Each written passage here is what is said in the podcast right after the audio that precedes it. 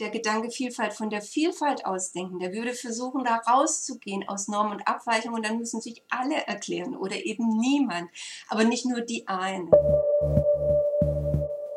Weiterdenken, der Furche Podcast.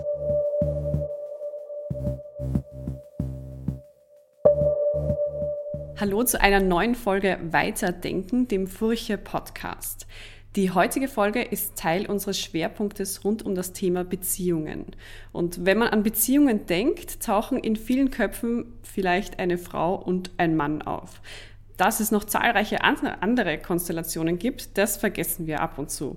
Und damit sind wir schon beim Thema, nämlich Heteronormativität, also der Auffassung, dass Heterosexualität und duale Geschlechterverhältnisse die Norm quasi sind. Welchen Einfluss Heteronormativität auf Beziehungen hat, darüber spreche ich nun mit Jutta Hartmann von der Ali Salomon Hochschule Berlin Dankeschön, dass Sie da sind und ich würde Sie ganz kurz bitten, sich vorzustellen. Ja, vielen Dank für die Einladung zu diesem Gespräch. Ich freue mich über das spannende Thema, das Sie aufgreifen. Mein Name ist Jutta Hartmann. Ich bin Professorin für allgemeine Pädagogik und soziale Arbeit an der Ali Salomon Hochschule in Berlin und beschäftige mich seit vielen, vielen Jahren mit Fragen zu der Triade Geschlecht, Sexualität und Lebensform und versuche da kritisch dekonstruktive Impulse in den Fachdiskurs einzuspeisen und freue mich, dass es auf immer mehr Interesse stößt, das Thema, weil ich es wirklich auch im Bildungskontext für ein sehr wichtiges und auch zukunftsweisendes Thema halte. Dann stürzen wir uns gleich ins Thema hinein. Was würden Sie denn zu Beginn grundsätzlich sagen? Welche Faktoren beeinflussen denn, wie wir in unserer Gesellschaft Beziehungen lernen, quasi was Beziehungen sind und wie diese funktionieren? Ja, wenn Sie so ganz grundsätzlich fragen, als Erziehungs- und Bildungswissenschaftlerin, sehe ich natürlich, also fängt das alles irgendwie schon bei den kleinen Kindern an, würde ich jetzt sagen. Und selbstverständlich sind die nahen Beziehungen, in die Menschen hineingeboren werden, die ein Kleinkind selbst erfährt und miterleben kann, die Grundlage schlechthin. Also in der Regel sind es eigene äh, Beziehungen zu den Eltern, also jetzt eigene Beziehungen aus der Kindperspektive gesprochen und zu den Geschwistern und eben das Miterleben der Beziehungen der engsten Bezugspersonen untereinander. Hier geht es vor allem um die Art und Weise des Umgangs miteinander, wie sich ja, wahrgenommen wird, wie sich angenommen wird, wie geantwortet wird aufeinander. Es sind die Interaktionen. Und dann kommt es natürlich im nächsten Schritt, wenn es aus diesem kleinen, ganz kleinen, nahen Umkreis rausgeht, äh, auf das soziale Umfeld an. Also welche Beziehungen damit erlebt werden, in der Nachbarschaft oder auch in den ersten Medien, also ne, Bilderbücher, Kinderfilme, so. Dabei werden neben Interaktionen dann tatsächlich auch konkrete Familienformen interessant. Also Sie haben ja schon Homo-Heterosexualität angesprochen, gerade in dem Intro. Und aus Kindperspektive wieder formuliert, ne, haben andere Kinder wie ich zwei Mamas oder eine Mama und einen Papa? Oder welche anderen Familienformen gibt es dann noch? Da wird natürlich interessiert geguckt aus Kindperspektive.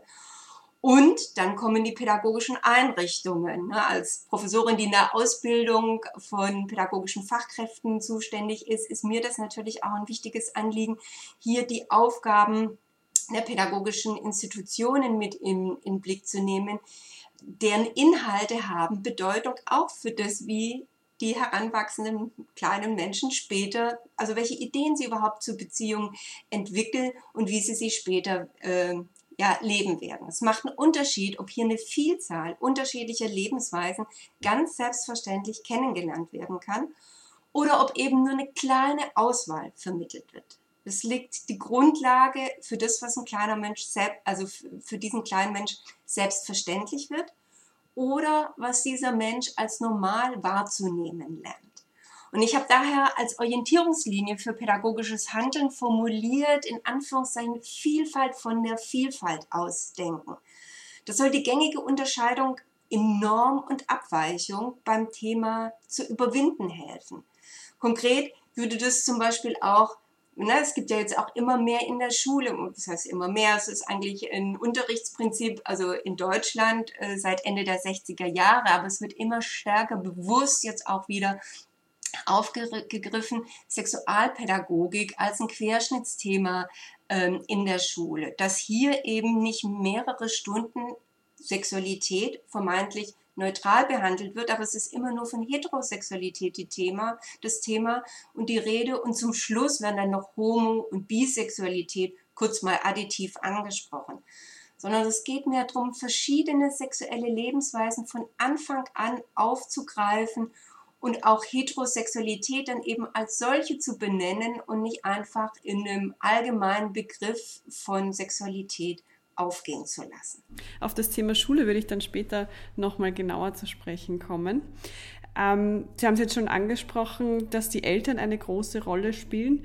Welche Identifikationsangebote in Bezug auf Geschlecht und Sexualität gibt es denn sonst noch? Oder wo würden Sie sagen, gibt es vielleicht zu wenig? Und wie hat sich das verändert im Laufe der letzten Jahre? Naja, Identifikationsangebote werden natürlich irgendwie über die Medien ähm, vermittelt. So, das ist, das ist ganz ähm, zentral und ganz wichtig, dass da eine Vielfalt angeboten wird.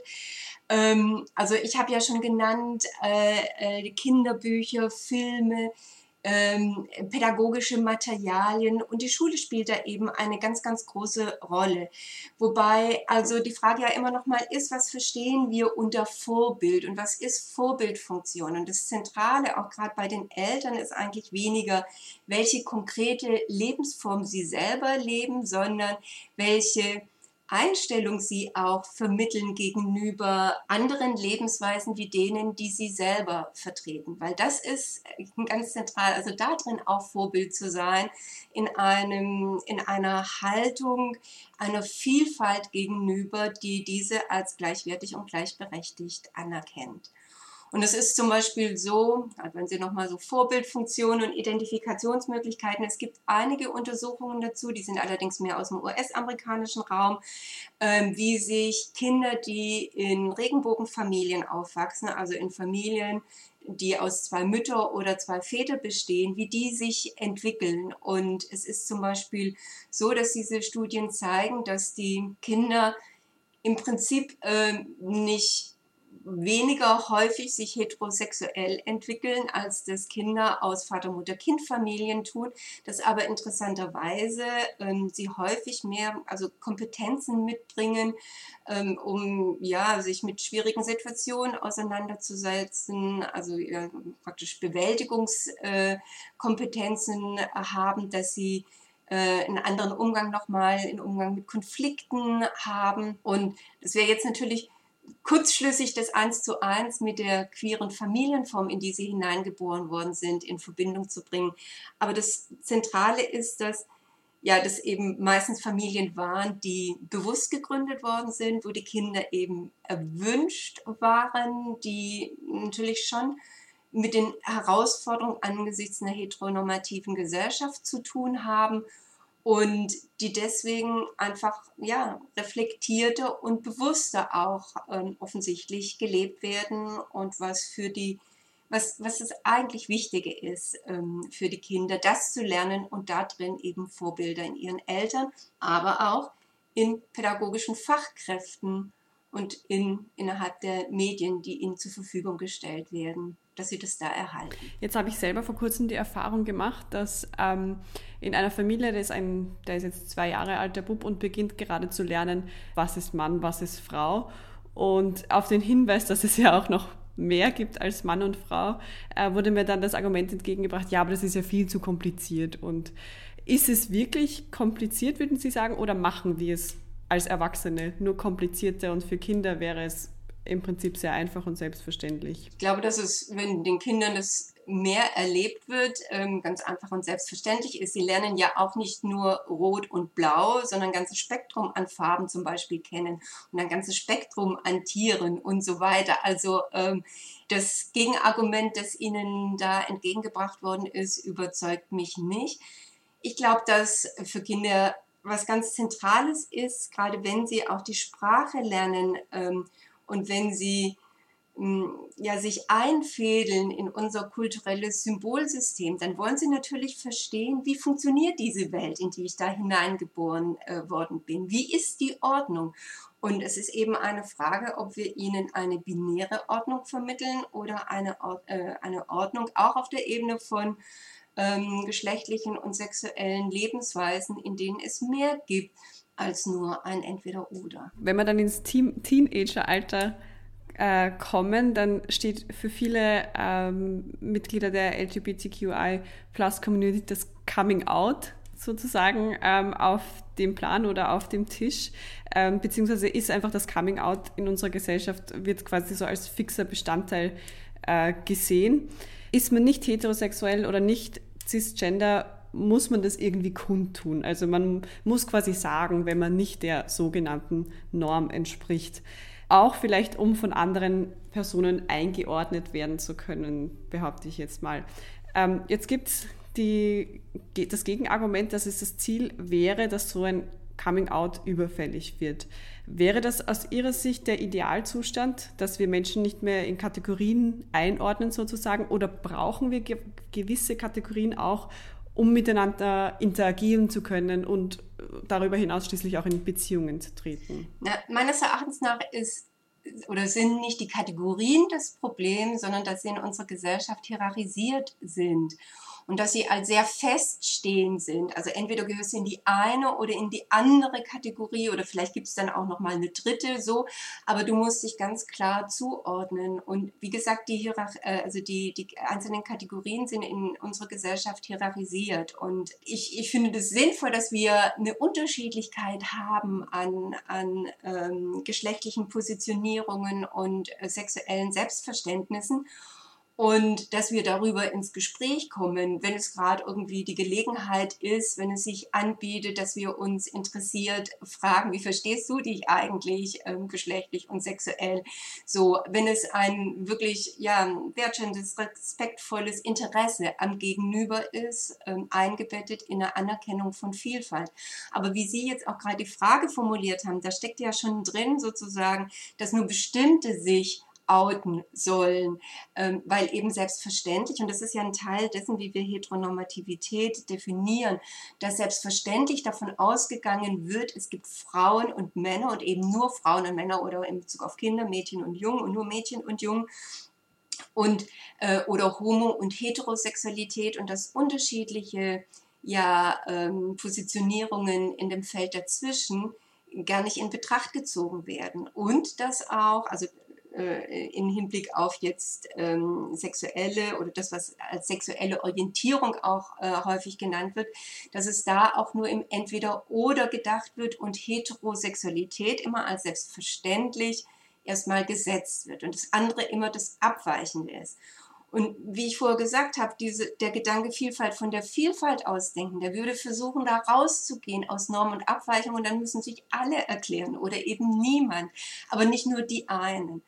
Und was ich auch nochmal das Konzept Coming Out ähm, äh, oder den, den Begriff benutzt haben, ich, ich finde dieses Konzept auch sehr ambivalent und ähm, zwar deswegen, weil häufig da auch nochmal ein essentialistisches oder eine Art gegenständliches Identitätsverständnis drunter liegt. Also so als könnte man die eigene Identität suchen und finden wie ein Gegenstand, den man verloren hat.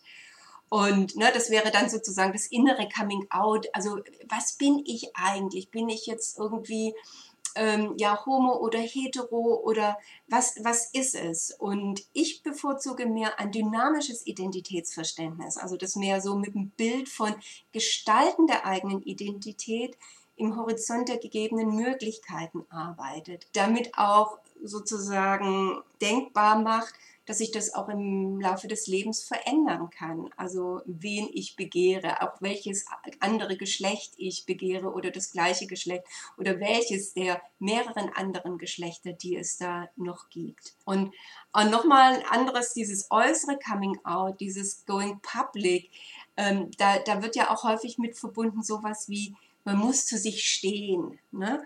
Und auch da kommt ja auch wieder ähm, ins Spiel, dass äh, niemand sagen würde, oh, ähm, ein Mann oder ein heterosexuell lebender Mensch, der soll jetzt zu sich stehen. Damit wird auch wieder klar, wir leben in einer Gesellschaft, in der die unterschiedlichen geschlechtlichen und sexuellen Lebensweisen hierarchisiert sind mit unterschiedlichen ja, ähm, ja, auch Möglichkeiten, Zugang zu Ressourcen zu erhalten Das sollte tatsächlich also aufhören äh, und deswegen gilt sozusagen, wenn ich sage, ja, es wäre gut, wenn das Coming Out überfällig wäre, wenn man äh, das nicht mehr haben müsste. Dann das wird also ist für mich dran geknüpft, dass die Hierarchisierung zwischen den Lebensweisen, dass die hinfällig wird und wir dann in, über uns äh, äh ins Gespräch kommen über unsere Unterschiedlichkeit, wenn es gerade interessiert, wenn es gerade passt. Äh, genau. Jetzt haben Sie so schon zwei Punkte angesprochen, auf die ich noch äh, näher eingehen wollte. Einmal äh, war es dieses äh, Verlangen nach Eindeutigkeit. Quasi man muss sich selbst finden und dann sagen, so ist man und dann für immer so bleiben quasi. Das wäre mal meine eine äh, Frage, wie sehr unsere Gesellschaft von diesem Verlangen nach Eindeutigkeit geprägt ist.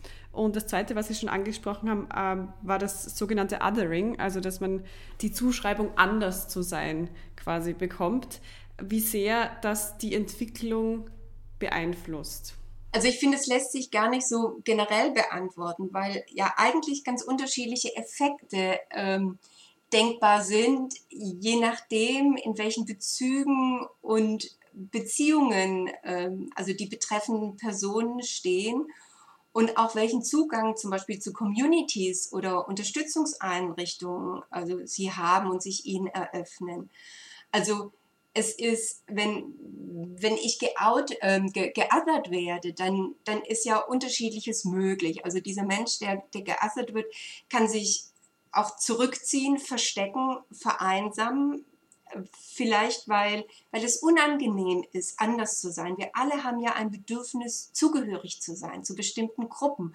Und dieses Othering, das heißt von anderen in eine andere ähm, ja, Identität, äh, ja schon fast auch, also ja, ge äh, gezwungen oder gesetzt zu werden, das bedeutet ja, aus einer Zugehörigkeit herauszufallen. Und je nachdem, auch mit welchen Ressourcen ähm, ich ausgestattet bin, ähm, ja, wird es eben auf mich anders wirken. Also es ist auch denkbar, dass jemand selbstbewusst äh, anders ist und selbstbewusst dann mit diesem Anderssein nach außen tritt und sich vielleicht aktivistisch verbindet und engagiert mit anderen, denen dieses Othering auch widerfährt und äh, in diesen Kontexten ist dann durchaus auch ähm, ja, ein, ja, vielfältige konstruktive Beziehungserfahrungen denkbar.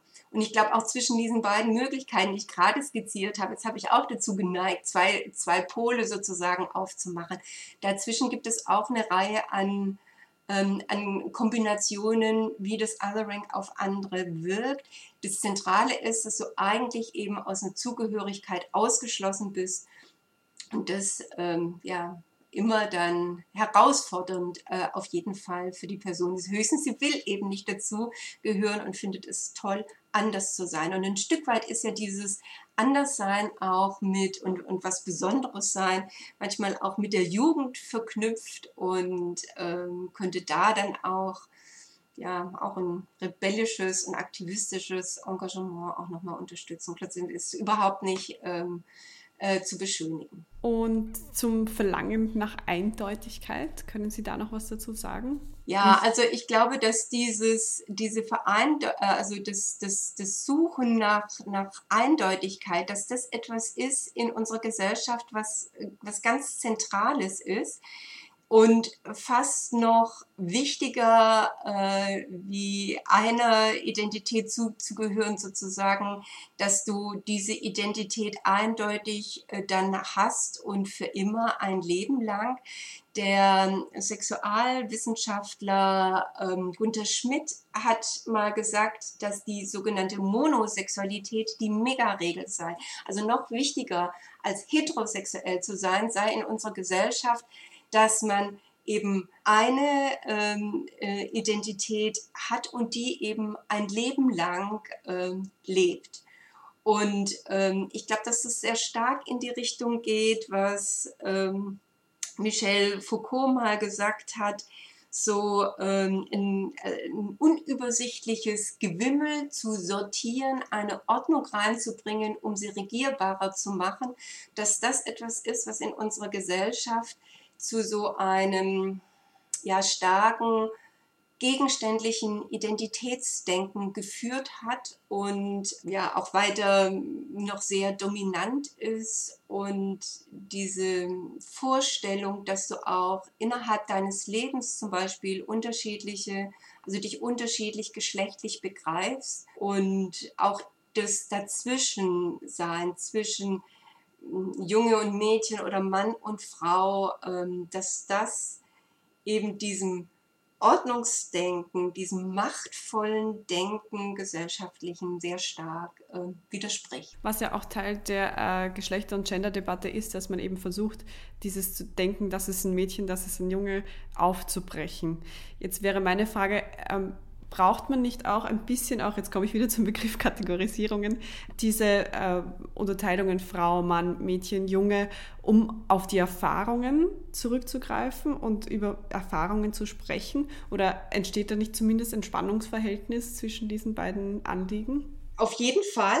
Es ist ein Paradox und gleichzeitig, also gerade wieder als Bildungswissenschaftlerin, ähm, ähm, ist es so, dass, dass in der Pädagogik bedeutet professionelles Handeln mit paradoxen Situationen umgehen zu können. Also sie überhaupt als solche zu erkennen. Und Sie haben ja gerade äh, also darauf hingewiesen, wie wichtig es auch in der Pädagogik ist, also Erfahrungen von Mädchen und Erfahrungen von Jungen als Mädchen und als Junge zu erkennen und ernst zu nehmen und darauf ähm, zu reagieren. Und gleichzeitig ist, es gibt ja in der Pädagogik äh, im Prinzip so eine Strategie, auch Gruppen nach Mädchen und Jungen zu teilen. Und das, da könnte man ja sagen, okay, die reproduzieren ja im Prinzip diese heteronormative Aufteilung und Zweigeschlechtlichkeit.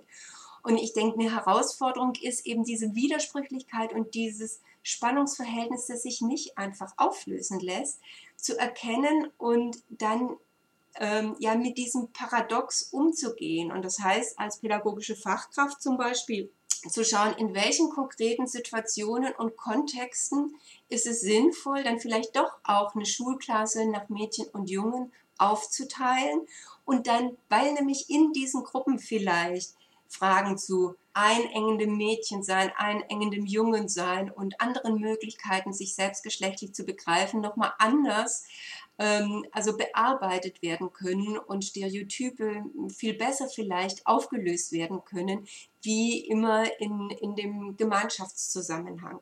Und dass das aber eben sehr gut reflektiert wird und da jeweils bewusste, reflektierte Entscheidungen getroffen werden. Und es gibt dann eben kein klares Rezept, so ist es richtig, sondern manchmal macht es Sinn, auch nach Mädchen und Jungen zum Beispiel zu trennen, auf Mädchen und Jungen als Mädchen und Jungen Bezug zu nehmen. Und manchmal geht es einfach darum, diese vielen Vorstellungen, einengenden Zuschreibungen aufzuwirbeln und ähm, zu gucken, was willst du eigentlich, ganz unabhängig davon, äh, wie du geschlechtlich äh, dich positionierst. Jetzt erleben wir ja gerade in Ungarn äh, ein bisschen eine Gegenentwicklung. Also da gab es, äh, vor kurzem wurde ein Gesetz erlassen, äh, das Informationen zu äh, Homosexualität und Transsexualität verbietet. Ähm, offiziell wurde es als Werbung formuliert, aber im Endeffekt ist es grundsätzlich Aufklärung in diesem Sinne gemeint. Inwiefern beeinflusst das die Entwicklung, wenn man weiß, die Lebensform, die ich mir vorstelle, die ich mir wünsche, ist Diskriminierung ausgesetzt? Das beeinflusst natürlich ähm, und auch massiv und ähm, versucht ja auch äh, das Entfalten äh, von Vielfalt einzuschränken, also ganz bewusst. Und ich würde ja aber auch noch da also weitergehen, dass es nicht nur diskriminierend ist gegenüber den ähm, ja, Menschen, Kindern, Jugendlichen, die sich für andere Lebensweisen interessieren, die mehr darüber erfahren wollen, die vielleicht selbst sich anders begreifen und anders leben wollen, sondern letztendlich sind alle Kinder und Jugendliche davon äh, betroffen, weil sie alle erfahren nichts von der Bandbreite an Möglichkeiten, sich geschlechtlich und sexuell zu verstehen und leben zu können. Und äh, damit wird eine zeitgemäße Bildung im Prinzip vorenthalten, weil was heißt Bildung? Bildung steht ja für ein reflektiertes Verhältnis zur Welt, zu anderen und zu sich selbst. Und wie sollen Kinder und Jugendliche ein Verhältnis, ein, ein, ein gutes, ein reflektiertes Verhältnis zur Welt entwickeln, wenn sie nur einen ganz schmalen Ausschnitt von der Welt erfahren? Weil ähm, es, das, es heißt ja, sie, sie sollen nichts davon hören. Das heißt, ihnen wird nicht vermittelt, wie viele auch in Ungarn ähm, sich selbst begreifen und leben. Sie werden letztendlich auch nicht unterstützt, weil um das geht es ja auch. Ich habe jetzt gesagt, das Verhältnis auch zu anderen, also zu, zu Menschen, die sich anders verstehen, wie, wie ich mich verstehe, ähm, wie, wie kann ich mich mit denen ins Verhältnis setzen, wie kann ich da einen guten Kontakt haben, wie, wie, wie kann das ähm, ja, sozial verträglich, konstruktiv gestaltet sein. Auch darüber sich Gedanken zu machen. Und das ist ja nicht nur im Bereich von geschlechtlicher und sexueller Vielfalt der Fall ist, sondern wir unterscheiden uns ja in ganz vielen Aspekten und äh, müssen lernen, da einen Umgang miteinander zu finden und eben bestenfalls einen respektvollen, wertschätzenden Umgang. Auch das zu entwickeln, wird den Kindern und Jugendlichen in Ungarn damit ja vorenthalten. Und auch dann nochmal der dritte Aspekt von, von Bildung, eben das Verhältnis zu sich selbst. Also ich würde sagen, dass wir zum eigenen geschlechtlichen und sexuellen Sein nur dann ein mündiges Verhältnis entwickeln können, wenn wir das entwickeln können vor dem Horizont an, an, an potenziellen Möglichkeiten. Und wenn der mir nicht eröffnet wird, dann kann ich mich dazu ja auch nicht ins Verhältnis setzen. Und das heißt, auch das Verhältnis zu mir selbst bleibt dann enorm eingeschränkt. Und deswegen finde ich das eine ähm, ja, sehr skandalöse Entwicklung. Dann würde ich gern auf das Thema Schule zu sprechen kommen. Ganz am Anfang haben wir es schon mal angerissen. Äh, welche Bedeutung hat denn Schule für die Vermittlung von Heterosexualität als unhinterfragte Norm, wenn ich das so sagen kann? Auch im Hinblick darauf, dass Schule ja mehr und mehr nicht nur der Wissensvermittlung dient, sondern auch durch die Entwicklung von Ganztagsschulen Kinder und Jugendliche ja sehr viel mehr Zeit dort verbringen. Und meistens auch in einer Phase, in der sie die ersten Erfahrungen machen mit Beziehungen, mit Liebesbeziehungen. Ja, also Schule hat eine ganz, ganz große Bedeutung. Es ist ja eine der wichtigsten Sozialisationsinstanzen neben Familie und Peer Group und ist daher nicht zu unterschätzen. Und das eine ist sozusagen der, der curriculare Inhalt, also was im Unterricht vermittelt wird an Wissen, jetzt zum Beispiel über vielfältige geschlechtliche und sexuelle Lebensweisen oder über Haltungen gegenüber Menschen, die anders leben als ich, die sich anders verstehen als ich so. Und dann gibt es natürlich noch den sogenannten heimlichen Lehrplan, also wo es dann schon um äh, auch Verhaltensweisen geht und ähm, um Normen, die nicht explizites Thema sind, sondern einfach ja, ausgelebt werden, ähm, zum Teil auch eben durch die Lehrpersonen. Und ähm, es gibt verschiedene Studien, die deutlich darauf hinweisen, dass es einen ganz großen Unterschied macht, also wie die Lehrkräfte sich ähm, verhalten, wenn die aufgeschlossen sind gegenüber einer Vielfalt an Lebensweisen, dass man dann auch bei den Schülerinnen ähm, äh, ein, eine andere Haltung ähm, nachweisen kann. Also dass sie sich weniger diskriminierend und mehr unterstützend äh, verhalten oder dass es wichtig ist, ähm, Leitbilder in der Schule, dass die gegen Diskriminierung ähm, eintreten und für Vielfalt, dass das tatsächlich eine Wirkung entfaltet, auch auf die SchülerInnen innerhalb ähm, der Schule. Oder ein ganz wichtiger Punkt sind natürlich auch Lehrmaterialien, die Schulbüchern, denen ja eine gewisse Autorität auch zukommt. Viele meinen, in Schulbüchern stünde so etwas wie eine Wahrheit und eine deutschsprachige Untersuchung oder eine Untersuchung von deutschsprachigen äh, Schulbüchern hat deutlich gezeigt, dass wir zwar nicht Abwertungen haben in Schulbüchern gegenüber zum Beispiel einem nonkonformen mm, Verhalten auf einer geschlechtlichen Ebene, dass aber schon eigentlich fast ungebrochen Alltagstheorien heterosexueller Zweigeschlechtlichkeit reproduziert werden. Dass zum Beispiel Flirts oder Paare immer im heterosexuellen Setting auftauchen oder in Schulbüchern Mädchen, die lange Haare haben, Junge, die kurze. Also da ganz viel reproduziert wird. Und also weil wir es gerade von Homo- und Bisexualität haben, die Biologiebücher greifen das zwar auf, aber Trans und Inter kommt nicht vor. Und es ist auch eher additiv, wie das, wie ich es vorher entfaltet habe, wie, wie es gut wäre, eben diese Vielfalt von der Vielfalt auszudenken. Dann habe ich noch eine abschließende Frage an Sie. Und zwar beziehen Sie sich in einem Ihrer Texte auch auf das Buch Wie wir begehren von Caroline Emke, die unter anderem die Dynamik von Identität und des Begehrens mit Musik vergleicht. Können Sie das ein bisschen beschreiben? Ja, das ist ähm, eines meiner Lieblingszitate, das ich da ähm, aufgegriffen habe im, im Hinblick auf ähm, ja, Identität und Begehren.